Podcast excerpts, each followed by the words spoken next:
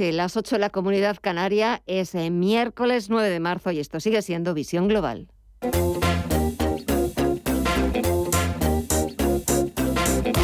Esto es Visión Global con Gema González.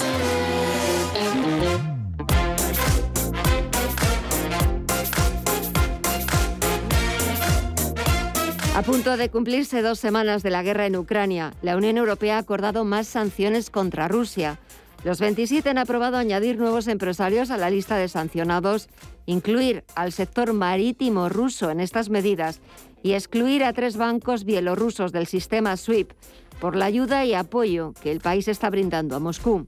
Mientras, las principales bolsas europeas han vivido este miércoles una sesión de fuertes compras con el DAX alemán disparado casi un 8%.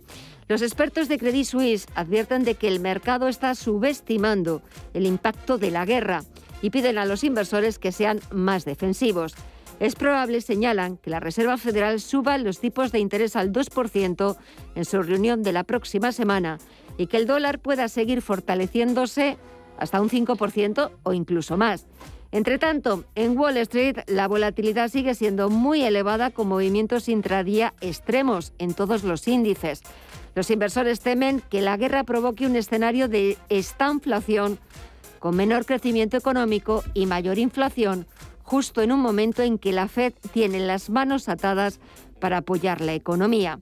Sobre la posibilidad eh, de comprar en los rebotes, como el que hemos visto este miércoles, los expertos consideran que es el momento de ser defensivos porque los mercados, volvemos a repetir, están subestimando el impacto de la guerra. De momento, lo que estamos viendo en Estados Unidos son fuertes subidas, sobre todo el sector tecnológico está repuntando más de un 3,5% en el caso del Nasdaq Composite, que ahora mismo está cotizando en los 13.246 puntos. El SP500, 4.280 puntos, está subiendo un 2,6%. Y el promedio industrial de Jones está sumando casi 700 puntos, algo más de dos puntos porcentuales arriba, hasta los 33.314 puntos. Eso es la renta variable. En la renta fija también estamos viendo subir las rentabilidades del bono estadounidense a 10 años más de un 4%, está en el 1,94%.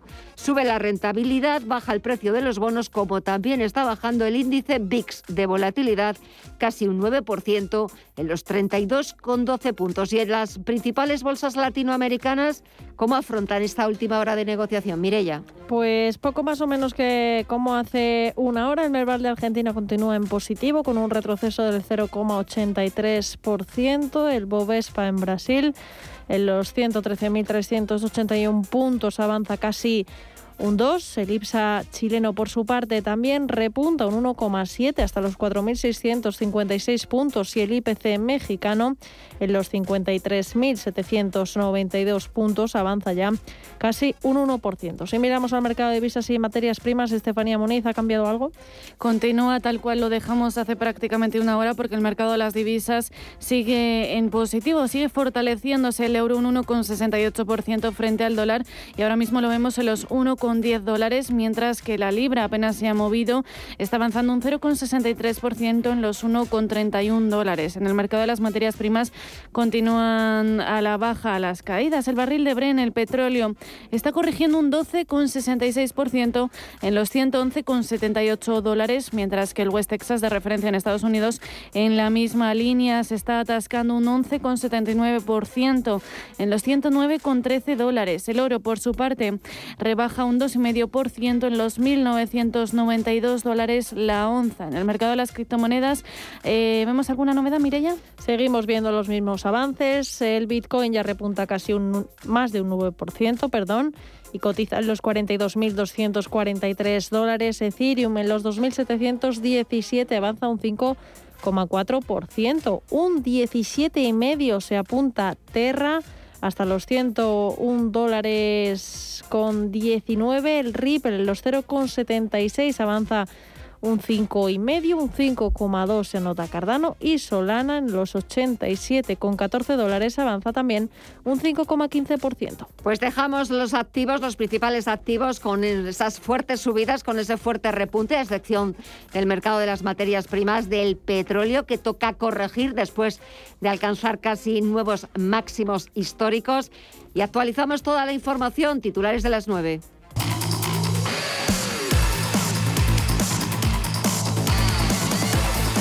La vicepresidenta tercera y ministra para la Transición Ecológica, Teresa Rivera, partidaria de intervenir en el mercado eléctrico para blindarlo de la subida del precio del gas. En este sentido, Rivera ha valorado que la consideración de fijar un precio máximo para poder evitar el contagio del precio del gas en el de electricidad es importante, aunque no ha aclarado el método que podría utilizar el Gobierno bien dejando fuera el gas del mercado eléctrico y siendo pagado el gas a través de un mecanismo de precio eh, que reconoce el coste real, bien introduciendo un tope a las ofertas que se pueden eh, presentar al mercado mayorista de la electricidad o bien a través de cualquier otro mecanismo que nos puedan proponer nuestros socios. La vicepresidenta tercera también ha defendido la reivindicación del Gobierno ante las autoridades europeas y el resto de socios de que no sea el contribuyente ni el consumidor de gas español el que asuma el coste de una nueva interconexión con Francia en caso de reactivarse el proyecto paralizado del gasoducto MidCat. Mientras los analistas de Allianz auguran un aumento de al menos un 30% en la facturación energética para 2022 que afectará sobre todo a los hogares con bajos ingresos. Solo en España cada familia le podría suponer poner un desembolso de 2.000 euros anuales frente a los 3.400 euros en Alemania, más de 3.000 euros en el Reino Unido, 2.800 euros en Francia y algo menos de 2.000 euros en Italia. En el peor de los casos, si el suministro de energía se corta parcialmente y los precios de la energía aumentan en un 70% adicional, la renta disponible del hogar europeo medio se reduciría en 2,5 puntos porcentuales adicionales, más de 1.200 euros por hogar. Los inspectores de trabajo y seguridad Social van a la huelga para presionar al ministerio que lidera Yolanda Díaz. Será el próximo miércoles 30 de marzo para protestar por la falta de recursos con la que tienen que lidiar. Además, habrá concentraciones de protesta el día 22 que se celebrarán en todas las provincias. En un comunicado, los sindicatos convocantes se quejan de que la inspección de trabajo sufre una acumulación de déficit que coloca en su actividad al borde del fracaso. Carecen de la plantilla necesaria, de los recursos técnicos y materiales fundamentales. El gobierno ha aprobará próximamente un plan nacional de ciberseguridad que, según el presidente Pedro Sánchez, será muy ambicioso. El plan contempla, entre otras acciones, la creación de un sistema integrado de, indicadores de ciberseguridad a nivel estatal, la constitución del Centro de Operaciones de Ciberseguridad de la Administración General del Estado con sus organismos públicos. Muchas veces nos olvidamos de que ahí hay una constelación de entidades, de instituciones públicas muy importantes, no exentas, como bien comentaba antes Paz, de, de este riesgo de la ciberseguridad. Y finalmente implementar la Plataforma Nacional de Notificación y Seguimiento de Y de Amenazas. En esta misma línea, la directora del Centro Nacional de Inteligencia, Paz Esteban, que también forma parte del Foro Nacional de Ciberseguridad, ha asegurado que en el actual panorama geopolítico provocado por la invasión rusa de Ucrania, nadie está a salvo de sufrir un ciberataque. También se va a buscar internacionalizar la industria de la ciberseguridad y analizar las propuestas formativas existentes para aumentar la capacitación universitaria en la materia. Y el precio medio de la vivienda en España cerró 2021 con un incremento del 3 7% con respecto a 2020, con lo que lleva ocho años seguidos subiendo. Por tipo de vivienda, la de obra nueva se encareció un 4,6%, su menor alza desde 2014, mientras que la de segunda mano alcanzó el 3,6%, lo que supone 2,2 puntos más que en 2020. En el cuarto trimestre de 2021, comprar una casa era de media un 6,4% más caro que en el mismo periodo del año anterior. Por autonomías, en Baleares, Canarias, Cantabria y Murcia, las subidas superaron el 5%, mientras que las menores variaciones se dieron en País Vasco, Extremadura y Castilla-La Mancha.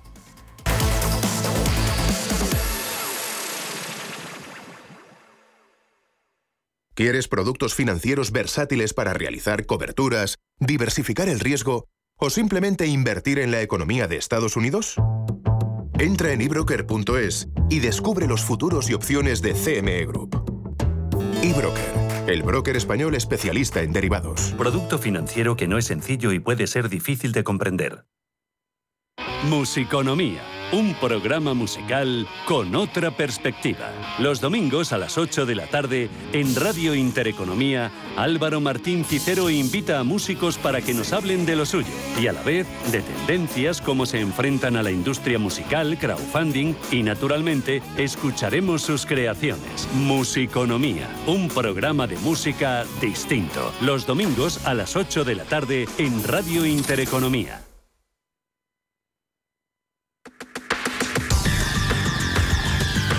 El análisis del día con visión global.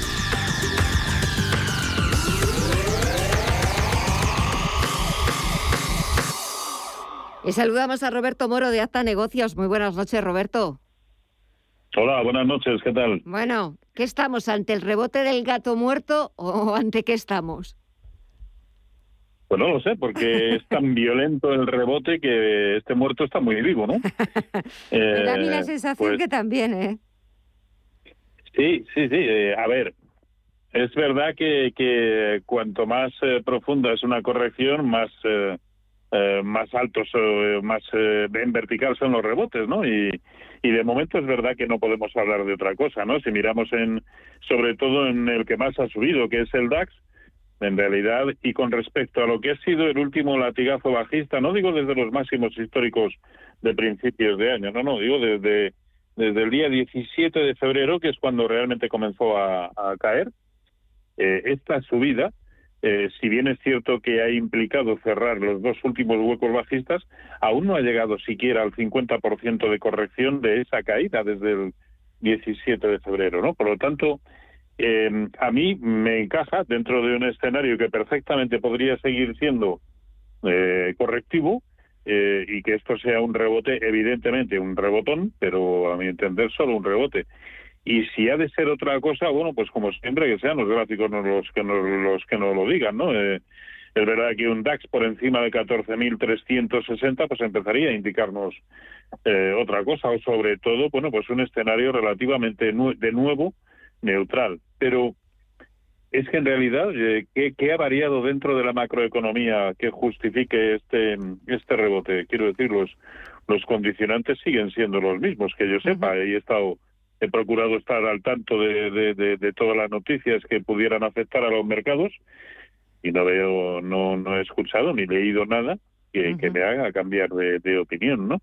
Un rebote, no lo siguiente, un rebotón, pero creo que de momento solamente eso. No, no cabe pensar eh, en una vuelta en V o, o algo similar a lo que vivimos en marzo de 2020 después de, yo creo que no, de, por entre otras cosas porque eh, en aquel momento la caída duró aproximadamente un mes, ¿no? Aquí llevamos ya pues desde principios de año con, con la caída, a excepción del día de hoy. Pero vamos, muy, muy sorprendido por lo que está sucediendo y simplemente porque porque no entiendo la razón. no, eh, no, no la entiendo. Eh, yo estaba leyendo antes informes de, varias casas de análisis y hablaban de que el mercado pues estaba subestimando el impacto de la guerra y bueno pues recomendaban a los inversores no dejarse eh, mm, seducir o que no se dejaran embriagar por estos rebotes, estos fuertes rebotes que estamos viendo hoy en las principales bolsas mundiales y que había que seguir siendo muy defensivos y muy precavidos. Sí, sí, yo eh, en, esta ocasión coincido con ese con esa apreciación, ¿no? Eh, porque sobre todo ya digo no hay ningún factor a excepción quizá de de, de, lo bien que, que, le han sentado eh, las declaraciones de Biden a las criptomonedas y aún así y aún así no ha llegado el Bitcoin a superar su máximo relativo anterior ante el que por cierto se ha detenido en dos ocasiones quiere decir rebote importante sí pero de momento nada más. Y yo creo que el conjunto de los mercados están simplemente en ese contexto, en un contexto de, rebote después de caídas eh, muy fuertes. Y esto me sigue recordando pues a determinadas trampas alcistas que vimos en, en el año 2000, que vimos en 2008, en fin. Eh, de momento. Otra cosa es que, insisto, esto se se empiece a situar por encima de determinados niveles y, ya está. Pues eh, ya hemos visto todo lo que teníamos que ver de caídas. A mí me extrañaría mucho, pero desde luego en esta ocasión sí que coincido con esa apreciación de que en absoluto podemos lanzar eh, las campanas al vuelo y decir, no, no, pues venga, ha llegado el momento de comprar. Yo creo que ahora mismo en el mercado solo se puede estar con un objetivo de corto plazo, eh, muy, muy corto plazo y tratar de aprovechar movimientos, casi diría que en gráficos de como mucho de una hora. Eh, y en este, en este escenario, mañana reunión del Banco Central Europeo, la próxima semana de la Reserva Federal Estadounidense. ¿Cómo se lo van a tomar los mercados? Pues yo creo que, que, eso no es que haya pasado en segundo plano, pero me parece que está todo o casi todo descontado, ¿no? ¿Qué nos pueden decir de, eh, de novedoso? Que no que esté contemplando ya el mercado los movimientos de, de las últimas jornadas del tanto del bono alemán como del bono americano nos están hablando de, de subidas inminentes de, de, tipos de, interés, ¿no? Em, por lo tanto, nada que no que no conozcamos. Sin embargo, siquiera hace dos días manejábamos eh, que mm, la Reserva Federal iba a ser más dovish, ¿no? Más eh, más eh, más, más suave y que y que iba a subir solamente 25 puntos básicos cuando hasta hace siquiera dos semanas prácticamente todos manejaban una subida inicial de 50 puntos básicos, ¿no? Así que no lo sabemos, yo, yo por lo menos yo no lo sé. la verdad es que no. En esta en esta ocasión eh, estoy un poco incluso porque es que todavía no he encontrado una razón plausible. Evidentemente la habrá. Eh, esto no no se mueve a tontas y a locas. Pero ¿por qué la caída del crudo de hoy? Cuando eh, en principio además todo que es eh, puede que sea solamente una corrección a algo que ha subido tan en vertical pues puede ser, porque yo desde luego en el escenario macroeconómico no encuentro nada que lo justifique, ¿no? Sobre todo porque los problemas por parte de la oferta siguen estando eh, ahí. Eh, la caída del, del oro y, y, de, en menor medida de la plata, eh, ¿por qué? ¿Es que acaso eh, no seguimos manejando unos objetivos brutales de inflación? Yo creo que sí. Bueno, pues como siempre, de todas maneras, si recuerda en las últimas ocasiones eh, he venido diciendo, no, no, en estas circunstancias de, de tan extrema volatilidad, en que pese al movimiento de hoy, eh, el VIX aún sigue por encima de 30, de hecho está en 31,50, aunque hoy está cayendo un 6,5%, eso es una auténtica barbaridad. Y, y por lo tanto, quien, eh, quien eh, haya estado en liquidez y, digamos, un poco a verlas venir, yo creo que es lo mejor que, que aún ahora se puede seguir haciendo, ¿eh? porque eh, este, con esta volatilidad, tanto si te pones largo como si te pones corto, de un día para otro te van a echar. Eh, y, y, pensar que dice, no, bueno, eso no te echan si entras con buen horizonte de largo plazo. Bueno, pues es que si, si seguimos manejando, que yo aún lo manejo, un escenario de recesión, de posible estanflación, de, eh, que las que, las economías van a quedar muy muy dañadas, que eh, paro por, por todos lados, en fin, un escenario muy, muy feo en el terreno macroeconómico. ¿Por qué vamos a, entrar ahora mismo con un horizonte de largo plazo? Eh, no te iba a preguntar eh, cómo ves al, al euro, o mejor dicho, cómo ves al dólar, porque... Bueno, hoy nuevamente una, una sesión de rebote importante del, eh, del euro, pero después de haber perdido muchos niveles de, de, soporte, ¿no? A mí me sigue pareciendo que su único objetivo es la zona de 1.0660 eh, y de hecho, pues así lo está lo está demostrando, ¿no? Con respecto a la última caída que viene desde 1.1475, pues el rebote eh, de hoy eh, no ha llegado a sobrepasar ningún nivel importante de corrección de Fibonacci. De, de hecho, ahora mismo está en el primero de esos niveles, en el 0,382% de Fibonacci, con lo cual rebote eh, eh, simplemente y más que probablemente desde el momento en que perdió eh, máximos niveles de corrección proporcional a toda la subida que se inició precisamente en marzo de, de 2020 en la zona de 1,0660, ese pasa a convertirse en el, en el único objetivo. Que entre medias vamos a tener una volatilidad tremenda que también eh, nos puede echar tanto de largos como de cortos, pues también, si es que este el mercado que nos está tocando vivir, así como lo que nos está tocando vivir en el terreno social y humanitario, pues es, es tremendo. Es tremendo. ¿Y alguna recomendación, algún consejo? Bueno, pues es que esta misma mañana yo decía, para, para mí, pues muy bien el oro, eh, muy bien la plata, incluso mejor la plata, ahora mismo ya ha hecho el pullback, ¿no? Eh, bueno, pues eh, a estos niveles de, la plata, a mí no me parece mala opción eh, tomar posiciones con un stop loss no superior al, al 3%. en la renta variable yo pues no estaría, y si se está exclusivamente con horizonte de trading, casi casi de, de, de, scalping, ni siquiera de intradía, ¿no? Eh, porque que duerma una posición abierta una noche es, es jugársela eh, demasiado, ¿no? Y si acaso, y pese al movimiento eh, de reversión hoy o de caída del crudo, yo creo que un ETF sobre, sobre el sector de renovables en Europa me sigue pareciendo una buena idea. También me lo parecía esta mañana y es de, todo lo que he comentado esta mañana, eh, precisamente en su cadena, eh, pues probablemente de lo único que ahora sigo sigue más o menos eh, en pie, ¿no? Porque claro, el rebote este tan importante, sobre todo en el DAX, pues te hace dudar de, de, cualquier escenario, del largo, del corto y del intermedio. Te hace dudar de, todo. Bueno, lo que no nos hace dudar es de que la próxima semana seguimos contando contigo, con tu análisis. Roberto Moro, de Alta Negocios. Sí, seguro que sí. Ya verás cómo sí. Que pases muy buena semana y hasta la próxima semana. Un fuerte abrazo. Cuídate. Igualmente para todos. Cuídense. Un abrazo.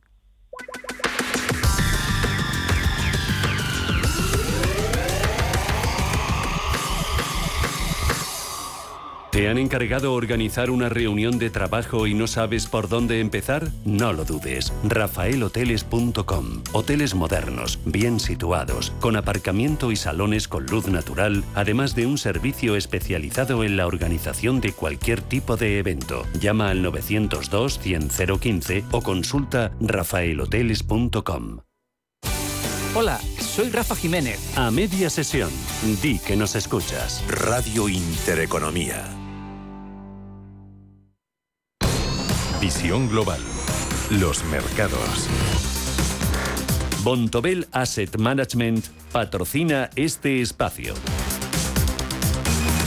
Y de vuelta a las principales bolsas europeas, este miércoles han regresado las compras y de qué manera, porque el IBEX 35 ha tenido su mejor sesión desde noviembre de 2020. Mirella, ¿cómo ha sido posible? Pues gracias al tirón de bancos, turísticas e Inditex.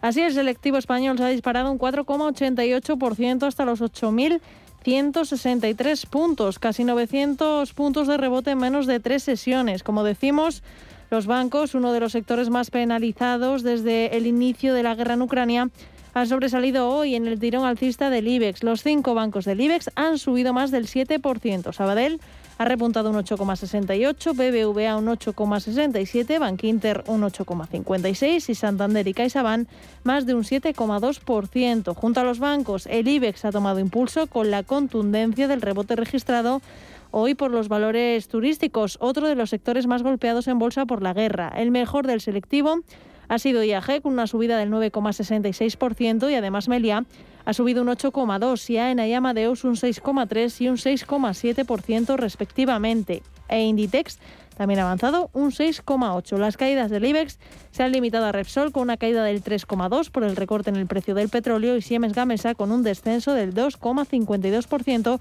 que corrige tras sus recientes subidas. Y por último, la renta fija en España la rentabilidad del bono a 10 años se sitúa en el 1,15%. Y para mañana jueves, la agenda, Estefanía. Pues la jornada de mañana viene marcada por la cumbre informal de jefes de Estado y de Gobierno de la Unión Europea, en la que los 27 esperan coordinar una respuesta para limitar la dependencia del gas ruso. El otro gran foco de atención es la reunión del Banco Central Europeo. En cuanto a datos macro, estaremos pendientes de los costes laborales del cuarto trimestre en España y el IPC de febrero en Estados Unidos, donde además Oracle publicará sus resultados empresariales. Bontobel Asset Management ha patrocinado este espacio.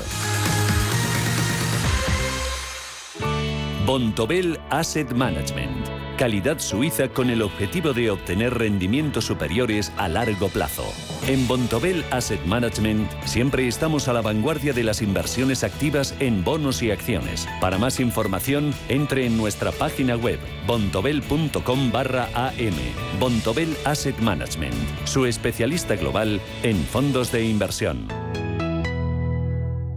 Si miras el dinero y ves una oportunidad, Broker Bank Inter pone a tu disposición un curso online de formación en bolsa completamente gratuito y abierto a todos. Tanto si quieres iniciarte como consolidar tus conocimientos, te enseñaremos métodos y disciplinas con el uso de nuestras herramientas gráficas gratuitas. Y si quieres empezar a invertir, ahora tienes un bono bolsa de 1.000 euros en comisiones de compra-venta durante el primer mes, válido hasta el 30 de junio de 2022. Entra en brokerbankinter.com y hazte cliente con el banco que ve el dinero como lo ves tú.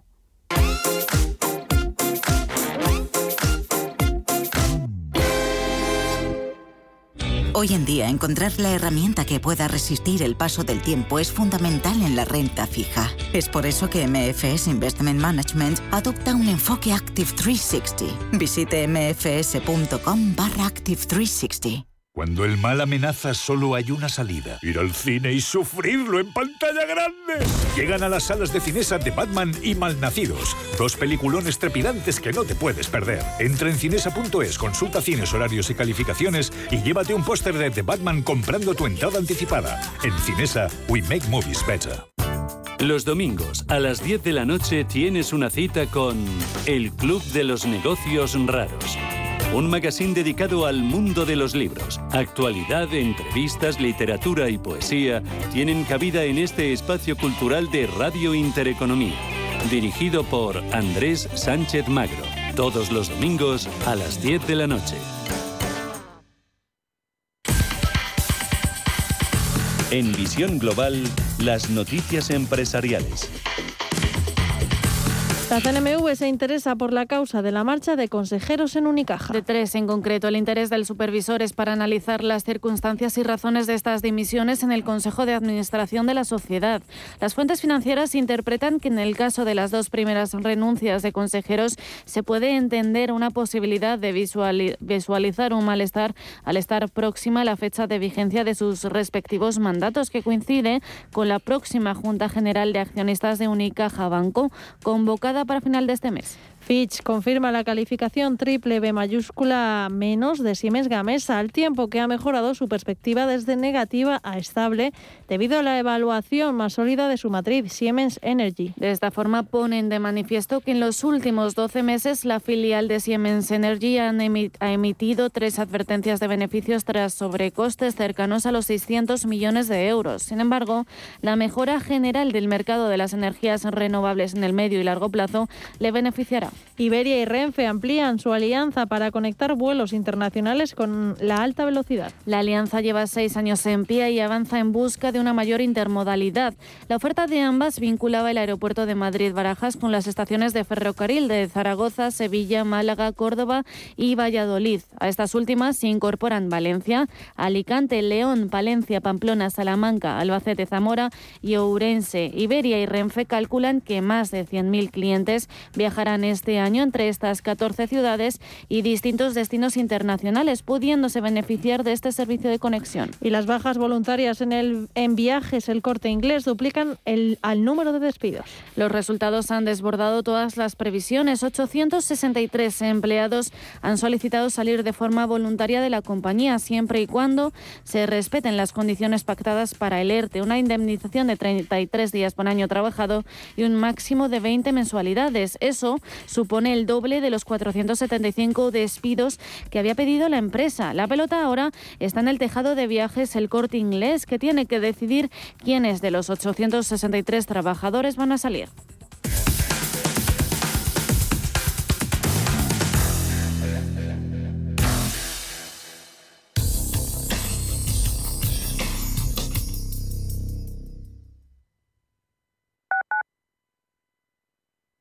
Radio Intereconomía. ¿Sabía usted que unos pies con problemas pueden paralizar nuestro ritmo de vida?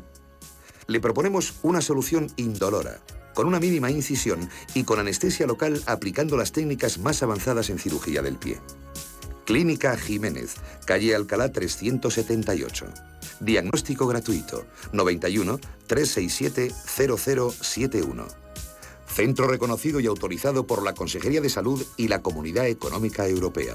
91 367 0071.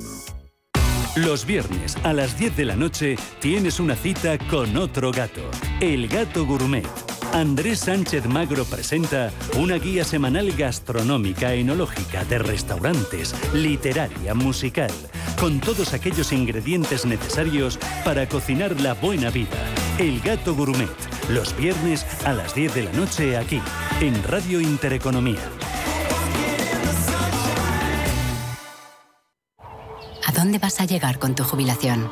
Hasta donde quieras. Mafre presenta el programa Tu Futuro la gestión de planes de pensiones que se adapta a ti. Ahora, hasta con el 4% de bonificación por traslado. Consulta condiciones en mafre.es. Mafre, empresa colaboradora con el programa Universo Mujer. Radio Intereconomía trata información que te interesa. Sí, sí, hasta la bolsa americana puede afectar en tu bolsa de la compra. Por eso los temas que tratamos te interesan. Intereconomía, intereconomía, intereconomía, intereconomía, porque te interesa. Los mercados financieros, las bolsas más importantes, información clara y precisa. Esto es Radio Intereconomía.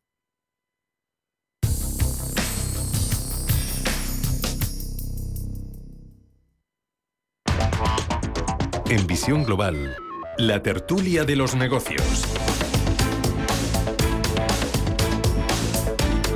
Comenzamos nuestro tiempo de tertulia cuando pasan 31 minutos de las 9 de la noche, una hora menos en la comunidad canaria, saludando a Pedro Fernández, empresario y abogado. Pedro, buenas noches.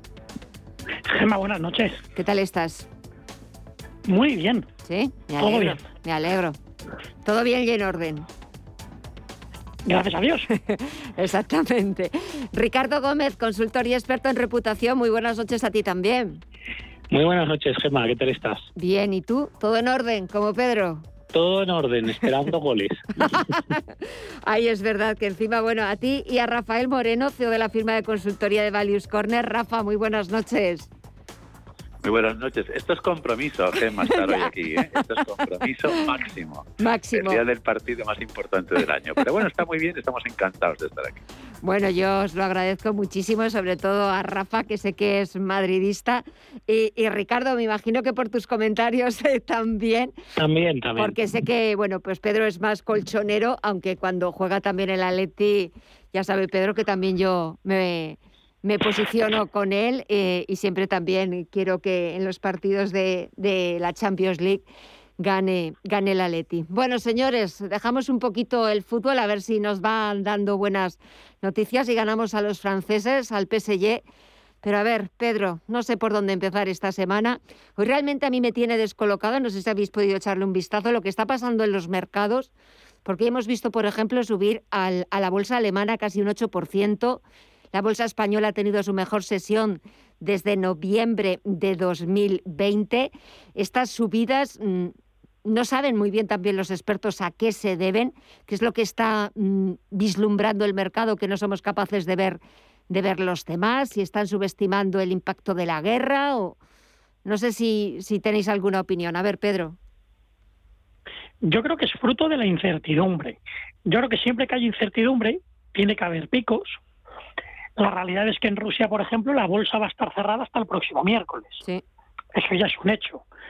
Que el barril del petróleo, de, de petróleo está en 100 dólares y subiendo. Que estamos pagando la luz ahora mismo pues ya en 400 euros kilovatio hora. Que en febrero tuvimos un 7,4 creo de inflación, que fue la inflación más grande desde hace 33 años en España. También gobernaba un partido socialista. Matices importante. Hablo del 89. Y, y, estamos viendo que ya estamos prácticamente pagando a dos euros el, litro de gasolina y subiendo. Y estamos empezando el primer, no estamos, no, hemos terminado aún el primer trimestre, ¿no? ¿Va a terminar así?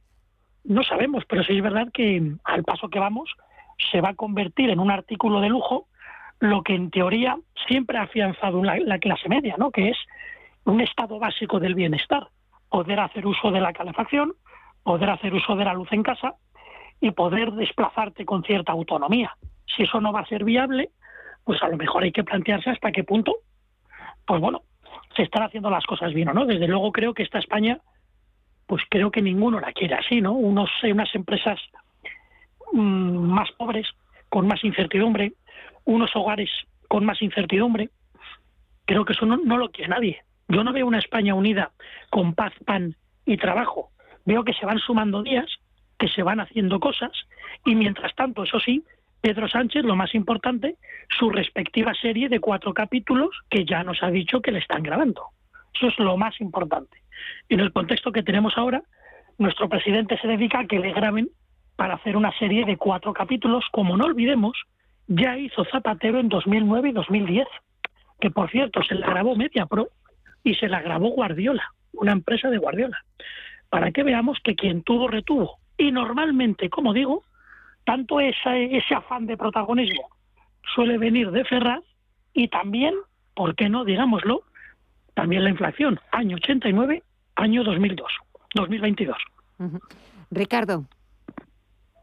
Bueno, yo creo que la yo creo que la evolución de la bolsa en los últimos días, especialmente en los últimos dos días del lunes, es un claro ejemplo, ¿no? La apertura del, lunes y del cierre de hoy, por ejemplo, en, las diferentes bolsas eh, europeas y también la española, Gema, pues nos da un poco esa idea que también decía Pedro de, obviamente incertidumbre, inestabilidad, ganas de alicientes positivos. Yo creo que en, que en los resultados del cierre de las bolsas europeas de hoy hay claramente pues un anticipo ¿no? de las posibilidades que se pueden empezar todavía muy tímidamente a vislumbrar de una posibilidad de acuerdo de que Rusia se abre, ¿no? A pesar de lo que estamos viendo eh, tanto en el día de ayer como de hoy, los ataques a las ciudades, a, una posibilidad de negociación en Turquía, que es justo donde acaba de llegar el ministro de Exteriores ruso también para hablar con su con su homólogo ucraniano. Y, en cambio pues eso no empezamos el lunes con una situación pues muy pesimista no a partir de lo que vimos durante el fin de semana en, en Ucrania no yo creo que, que eso forma parte de, de, lo esperable. La cuestión y también lo está diciendo ahora Pedro es qué va a ocurrir ¿no? a medio plazo con, con la economía, evidentemente la situación en el fondo ya de, de, esta inflación, ya prácticamente casi nadie eh, rehuye el término o el palabra ¿no? que, que, tanto miedo de alguna forma eh, provoca y yo creo que, que hay muchos eh, muchas informaciones en, en, la economía española y en, todo en el tejido empresarial, que al final son, son como sabemos todos las pymes en nuestro país, Gema, de, de que empieza a haber problemas serios, ¿no? Empezamos a hablar a ver a sectores como el del transporte, hablando de cierres, el sector industrial, ¿no? Con el coste energético, vamos a ver qué pasa con la intervención del precio de la electricidad o del gas, ¿eh? porque hoy hemos visto al gobierno ahí hablando de, en fin, haciendo como de tercera contrapropaganda, ¿no? Está la propaganda rusa, la propaganda obviamente ucraniana, la propaganda americana y luego está la propaganda de guerra del, gobierno, diciendo que la inflación, absolutamente todo el, el, dato de inflación del 7,4 resulta que es culpa de Putin 100%, ¿no? Entonces, bueno, yo creo que, que ese es el peor dato desde el punto de vista de lo que puede pasar con las bolsas durante este año, ¿no? La situación real económica en, en, los diferentes países y en, en España.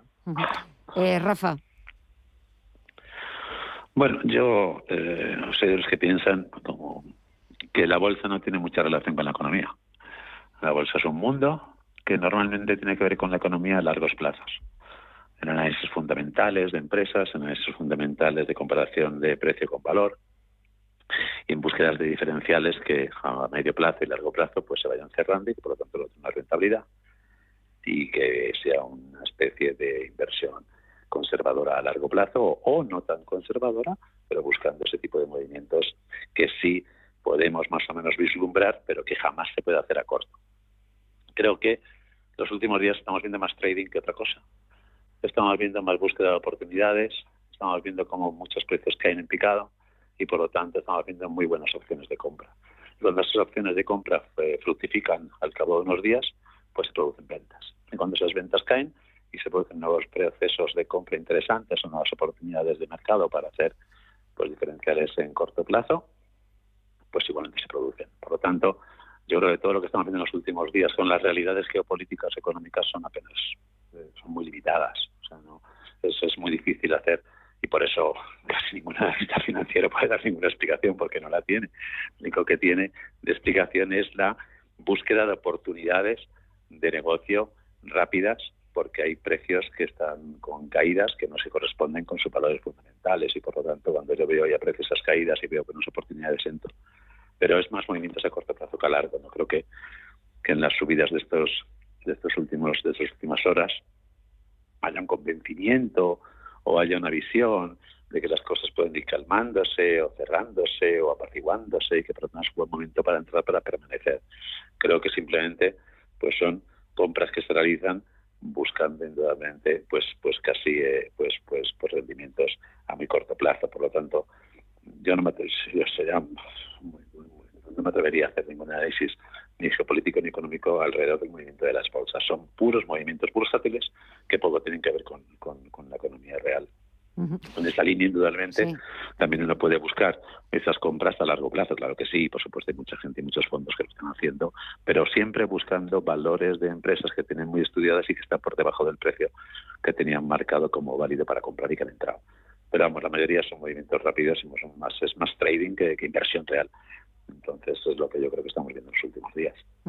Ha hablado antes, eh, Ricardo, de, esa palabra que empieza a sonar estos últimos días. Eh, pues un poquito por encima o bastante por encima de, todas las demás, que es la estanflación, ese problema que los japoneses recuerdan, recuerdan tanto, porque es verdad que, el impacto de la guerra, odiando eh, cómo se están comportando hoy los mercados, pero es verdad que ese repunte que estamos viendo en las materias primas eh, va a acabar presionando aún más la inflación no sé a dónde va a llegar, al igual que, el precio de la luz. Eh, y eso no solamente es un problema de Putin, como decía hoy el presidente del gobierno Pedro Sánchez, sino que eh, los distintos gobiernos, los bancos centrales, van a tener que hacer frente eh, o, no sé qué van a tener que sacarse de, la manga para intentar controlar una inflación que se les ha ido de, de, madre, que está absolutamente descontrolada y aparte con unas previsiones de crecimiento que van a tener que empezar a tirar hacia abajo. A ver, eh, Pedro.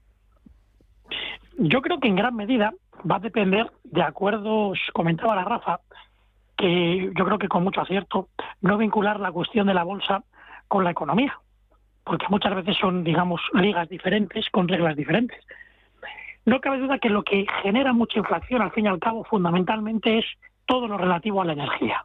Llámese gas, luz y petróleo, fundamentalmente, que de ahí deriva en gran parte, tanto en todo, tanto la producción como el transporte, como la posterior distribución, todo lo que es la cadena de suministro.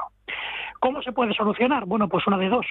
O que de una manera los principales productores del petróleo decidan, de alguna manera, una mayor producción, intentando pensar que a medio plazo se va a vender más para ahora intentar estabilizar el precio del barril, o que directamente, en el caso de España concretamente, se plantee una fuente, que a corto plazo es muy complicado, una fuente de adquisición de energía, principalmente petróleo y gas, que no proceda de las zonas, digamos así, en guerra. Hay que partir de la base que en el caso de España el gas, a diferencia del centro de Europa, no recibimos tanto de Rusia. Gran parte nos viene de Argelia. Pero sí es verdad que con ese gas no solo calentamos las casas, también producimos luz. Entonces, mientras está pasando esto, Estados Unidos se deja querer para vender más petróleo a aquellos países que tradicionalmente lo solían comprar a Rusia. La pregunta es, mientras está esta guerra hay otra guerra de precios. Además de la guerra de los bombazos, hay una guerra de precios. De alguna manera, esto se está dejando crecer para generar una, una oligarquía, ese poder de unos pocos. Puede ser. Creo que al final va a depender, creo, en gran parte también, no solo de la ONU, sino que en general los países, muchos de ellos de la OTAN, que también están preocupados por la cuestión militar, también asuman que a lo mejor pues Estados Unidos tiene que asumir reducir sus costos, producir de otra manera. Europa va a empezar a comprar a Estados Unidos en detrimento de Rusia, pero siempre y cuando Estados Unidos no venda el precio del barril a cualquier precio, es decir, que no haga de nuestra adversidad, Europa, su oportunidad. Estados Unidos. Es un reto. Creo, termino, que todo va a depender de el precio de la energía. Y principalmente, como digo, Estados Unidos creo que ahí tiene, y todos los principales productores de petróleo, un, un papel fundamental. Si ellos quieren, creo que se puede. Ricardo.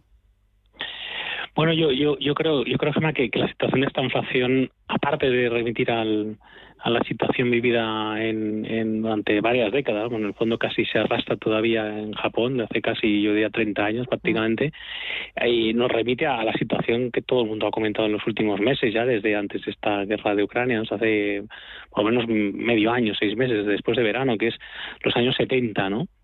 Ese momento en el que el precio de la energía sube mm, de manera artificial, por una cuestión eh, diferente en este caso, pero al final relacionada con un conflicto internacional, suben eh, esos precios, se propaga a través del conjunto de la economía y eso obviamente pues afectó a la, a la oferta que se hundió, literalmente en los años 70. Eh, ¿no? Bueno, ¿qué, ¿qué nos puede pasar en este momento?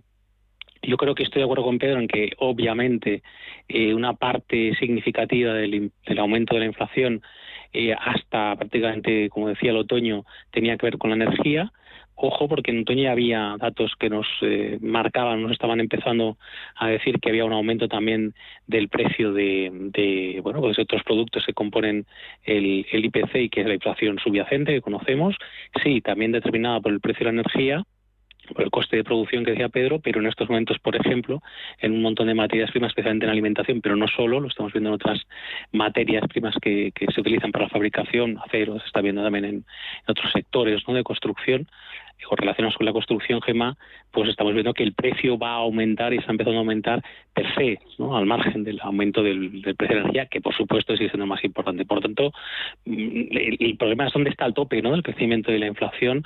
Eh, estamos en el 7,4 que decía yo antes vamos a ver, el, crecimiento económico ya se lo está comiendo, porque estamos en una previsión pues rebajada, ¿no? Del 7 más o menos al 5 y algo, y probablemente, eh, depende de lo que ocurra en estas próximas semanas y meses, pues puede, puede todavía el crecimiento verse más deteriorado, y, y, luego, no olvidemos, con una negociación que ha puesto encima de la mesa, eh, no sé si es del gobierno o una parte del gobierno, que es ese pacto de rentas, que de momento la, la, la COE pues ha negado, y los años 70 y acabo con esto, Gemma, hay que recordar que los salarios eh, subieron sin que hubiese aumentos importantes de la productividad, ¿no? Lo cual, pues lo que eh, se vino es añadir, ¿no? Ese problema que finalmente, pues durante casi toda la década produjo ese, ese, esa estanflación, ¿no? Entonces, yo creo que la, la mezcla de todos esos factores puede provocar una situación económica muy complicada y lo decía en la intervención anterior, empieza a haber bastantes sectores económicos y, muchas empresas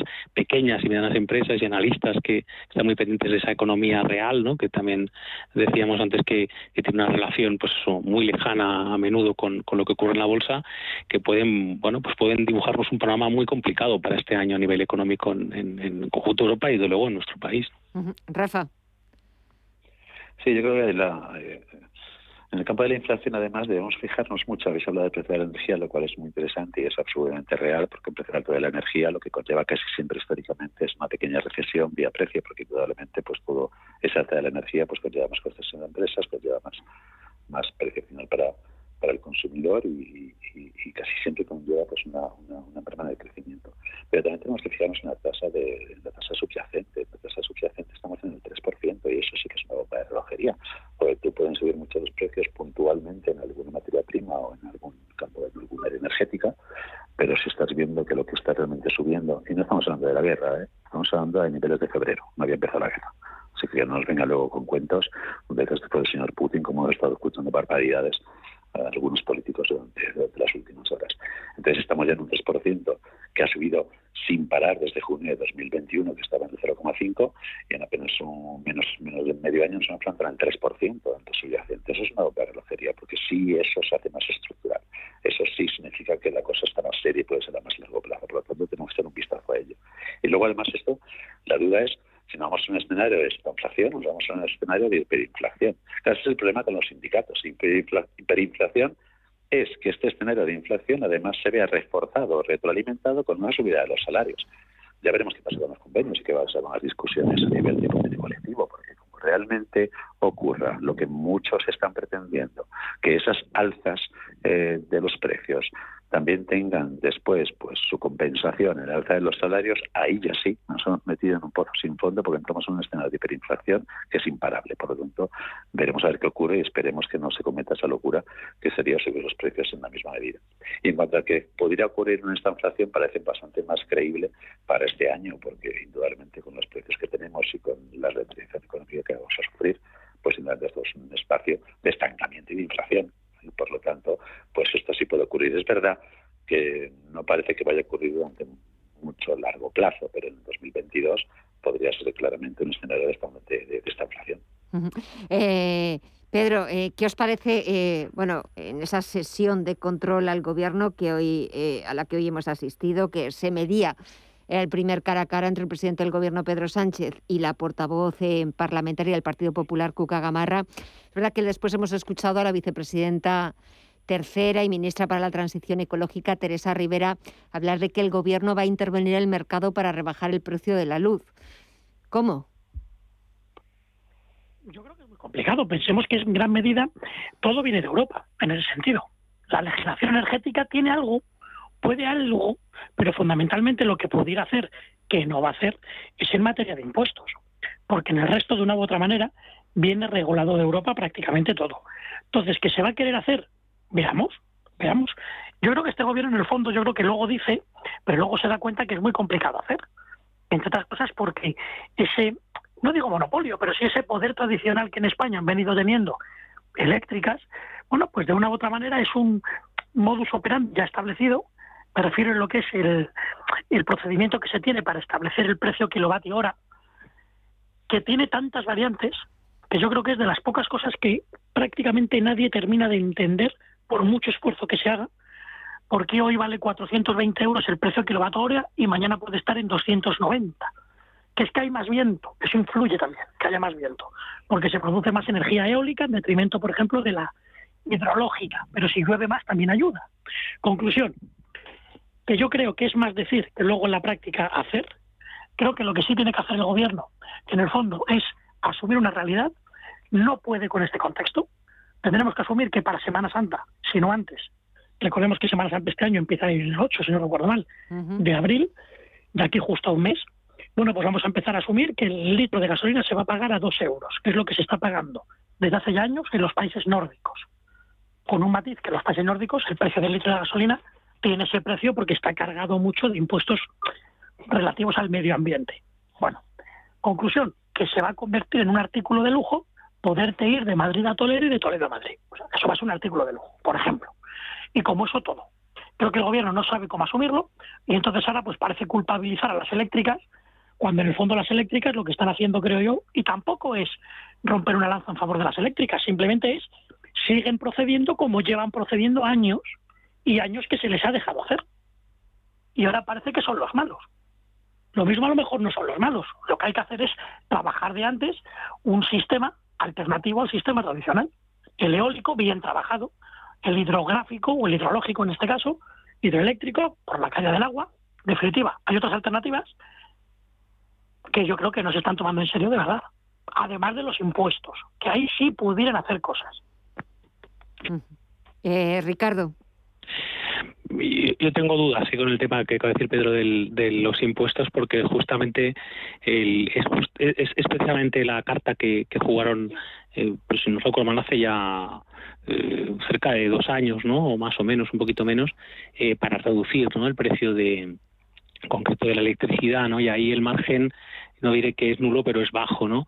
Ahí quienes dicen, las eléctricas están proponiendo eh, precisamente no intervenir el precio de la electricidad, sino el del gas, por el impacto que tiene ¿no? en el precio de la electricidad y el gas en sí mismo, ¿no? Y porque al final es el, desde el punto de vista de la, de la elemento de presión geoestratégica que, que utiliza obviamente con buena parte de Europa, especialmente con Alemania, creo que está en una necesidad del gas del 70% de suministro, la media europea es 40, nosotros que estamos en el 10, Francia el 20 más o menos, pues es el gran elemento, ¿no? Gemma, que está encima de la mesa. Yo digo que la parte impositiva la veo complicada, se ha vuelto a poner encima de la mesa pues una ampliación de programas de ayudas que empezó en la época de precisamente de la, del inicio de la pandemia, en el 20 y en el 21, eh, para las pymes, ¿no? Para el sector industrial también en su conjunto, es otra de las de las vías, pero, pero bueno, mm, yo creo que no va a quedar más remedio que tanto la Comisión Europea, que ya lo está, ya está preparando ese paquete de, medidas, como el Gobierno de España, que creo que también está trabajando ya en ello a marchas forzadas en los últimos días,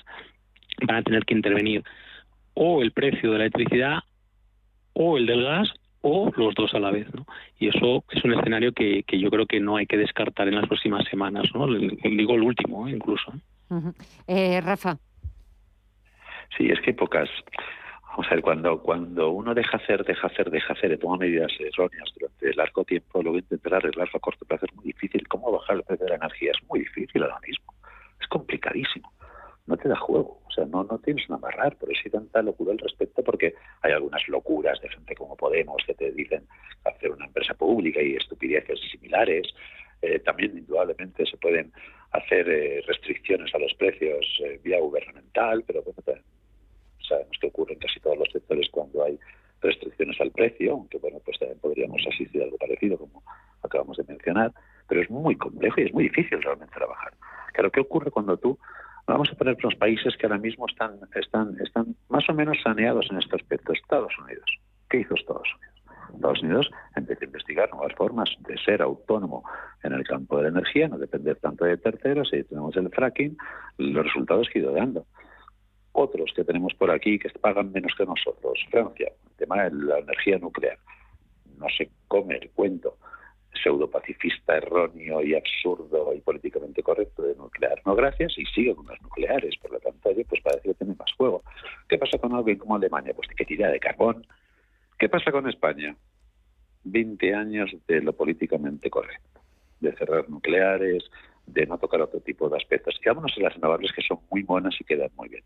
Nadie niega la idoneidad de la energía renovable, nadie. Pero tú no te puedes lanzar a conseguir algo cerrando todo lo demás mientras que todavía no has conseguido ese algo. Por lo tanto, como siempre hablamos a nivel de reforma fiscal, como hablamos, faltan estrategias a largo plazo, falta una visión, falta una visión estratégica, dónde quiere ir, qué quiero hacer. Porque ahora no, ahora no se puede hacer nada se pueden hacer cuatro cositas y sobre todo a nivel gubernamental para que no te insulten y te hagan manifestaciones en la calle, porque a nivel de factura poquitas cosas se van a hacer. Fíjate, ni, siquiera las compañías energéticas han entrado en lucha de precios.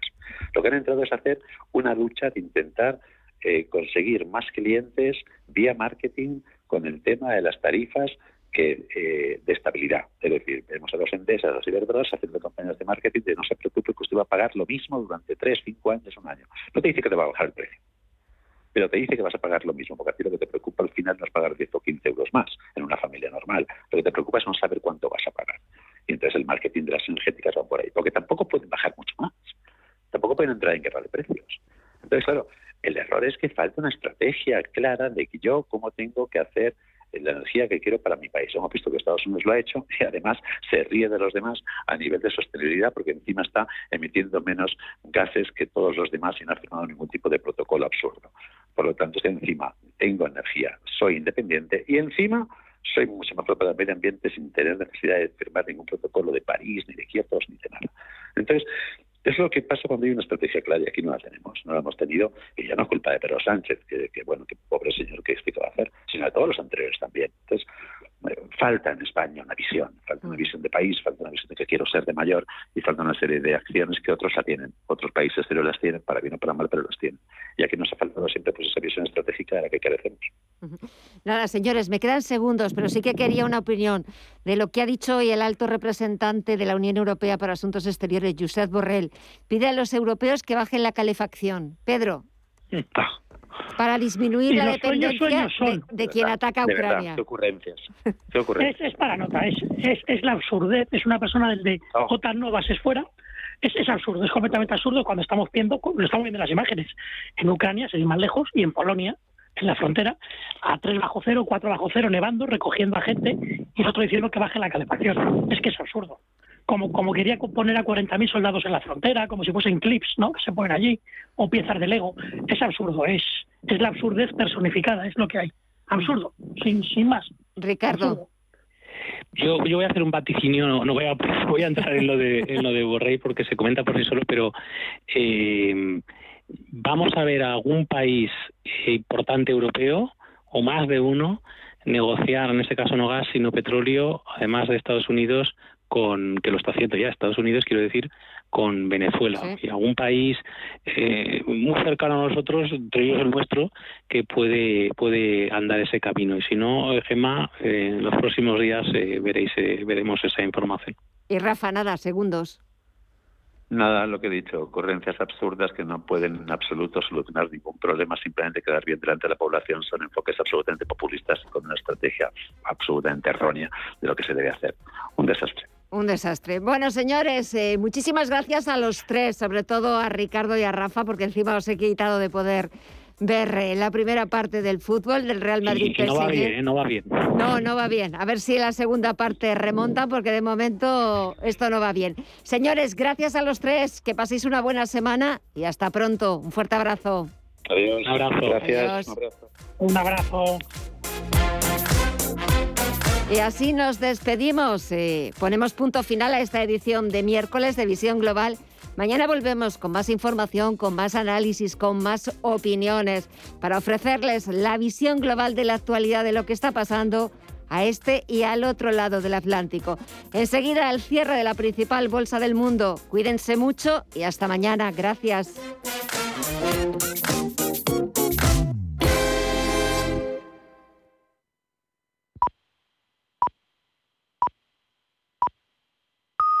Son las 10 de la noche, las